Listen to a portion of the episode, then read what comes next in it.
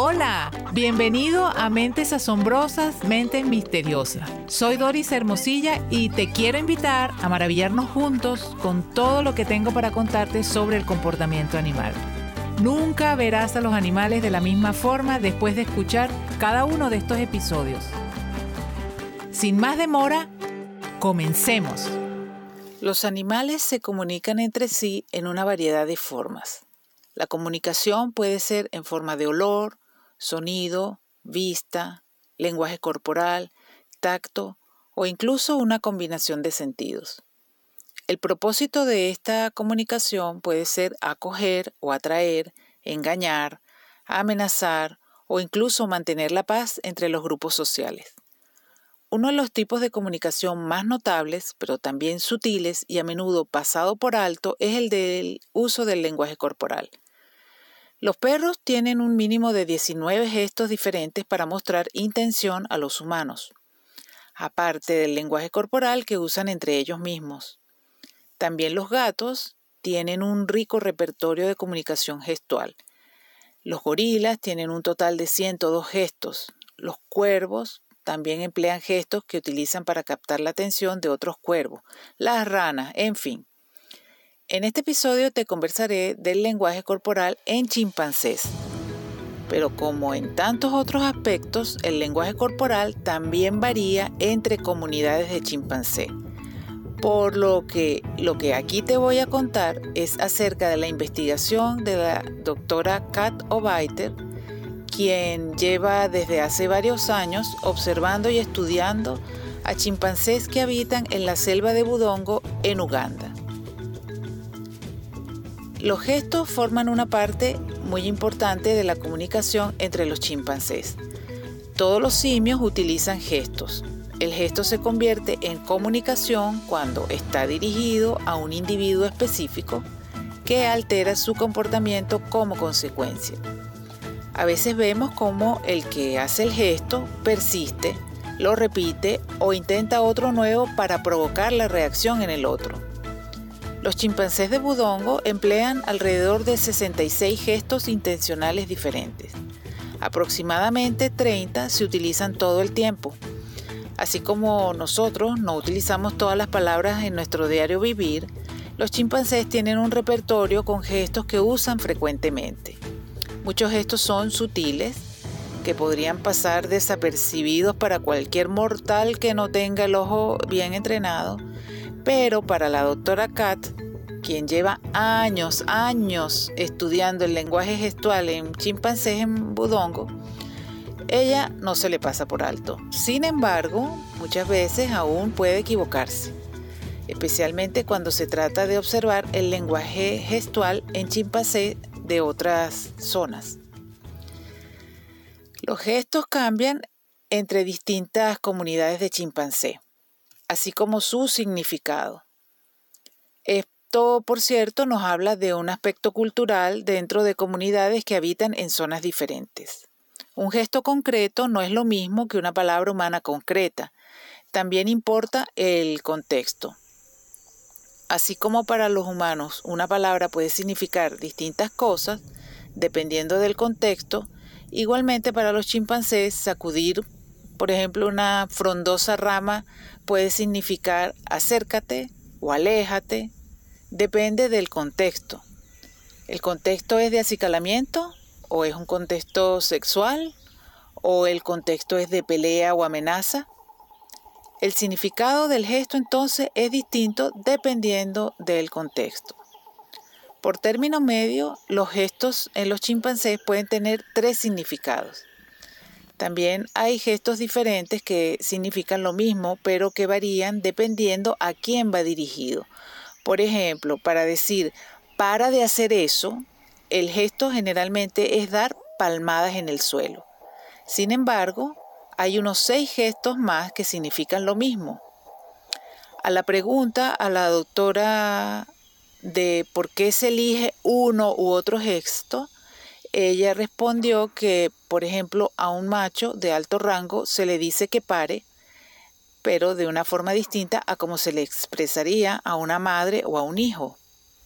¿No es fascinante todo esto? Es increíble. Es casi como lo que sería un comportamiento de etiqueta entre humanos.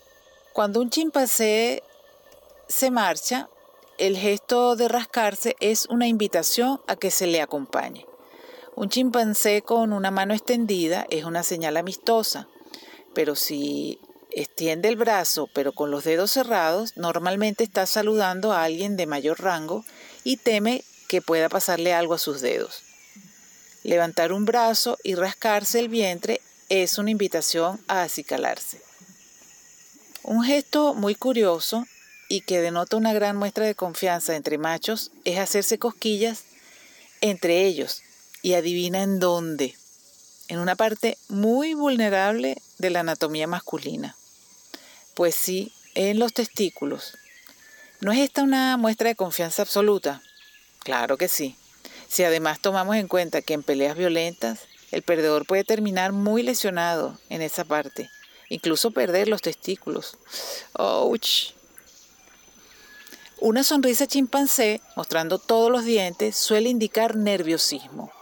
Este gesto se traduce en un no temas, tengo los dientes cerrados, no voy a morderte, no voy a atacarte. Su propósito es pacífico. Su mensaje es me acerco a ti con intenciones pacíficas. Los chimpancés como nosotros también piden carne, fruta, con la palma de la mano hacia arriba. Probablemente es un gesto heredado de nuestro antepasado común. Un estudio hecho con niños de dos años descubrió que de 52 gestos que usan los niños, 46 son iguales a los que usan los chimpancés. Una coincidencia de un 88%. Entre los chimpancés, bonobos y gorilas comparten un 80% de los gestos. Entre otras cosas que comunican los chimpancés con gestos se encuentran vamos a tomar contacto, dame eso, sígueme, acércate, aléjate, vámonos de viaje, mira aquí, deja de hacer eso, súbete encima de mí, deja subirme sobre ti, vamos a acicalarnos, cambia de postura, Concentra el acicalamiento aquí. Vamos a jugar. Y bueno, muchas más. Hay muchas cosas que aún falta por comprender de las vocalizaciones y gestos de los chimpancés, pero algo se ha avanzado desde los tiempos en que la doctora Jane Goodall empezó su labor de etóloga en Gombe. Ahora bien, todo esto que te he contado es en estado salvaje. En cautiverio, la comunicación gestual es diferente. El medio ambiente hace una diferencia en cómo se comunican gestualmente los chimpancés entre los que viven en cautiverio y los que viven en la selva. Las comunidades en la selva suelen ser mucho más numerosas, pudiendo llegar a 200 individuos. En cambio, en cautiverio son solo unos pocos. En una comunidad en la selva está llena de padres, madres, abuelos, hermanos, tíos, en cambio, en cautiverio puede que estén relacionados como familia solo algunos. Además, en la selva ellos deben viajar para encontrar alimento. Algunos individuos pueden separarse del grupo por semanas o meses, cosa muy distinta a cuando están en cautiverio. De allí que las condiciones ambientales distintas influyan en la diferencia del lenguaje corporal. Los gestos se aprenden en sociedad. Los chimpancés en libertad prácticamente nunca dan palmadas o señalan con el dedo, mientras que los chimpancés en cautiverio aprenden a hacerlo de los humanos. Algo muy interesante y revelador es cuando a través de gestos se observa a un simio comunicarse con una persona. Por ejemplo, si un orangután cautivo desea que se le dé un plátano y trata de comunicarlo con gestos, pero la persona le da un pepino, el orangután cambiará el gesto para hacerse entender. Pero si la persona saca un plátano de un racimo y se lo pasa, pero él lo que quiere es el racimo completo, no cambia el gesto, sino que continúa haciendo el mismo gesto una y otra vez. Es parecido a cuando jugamos a adivinar películas o animales con mímica.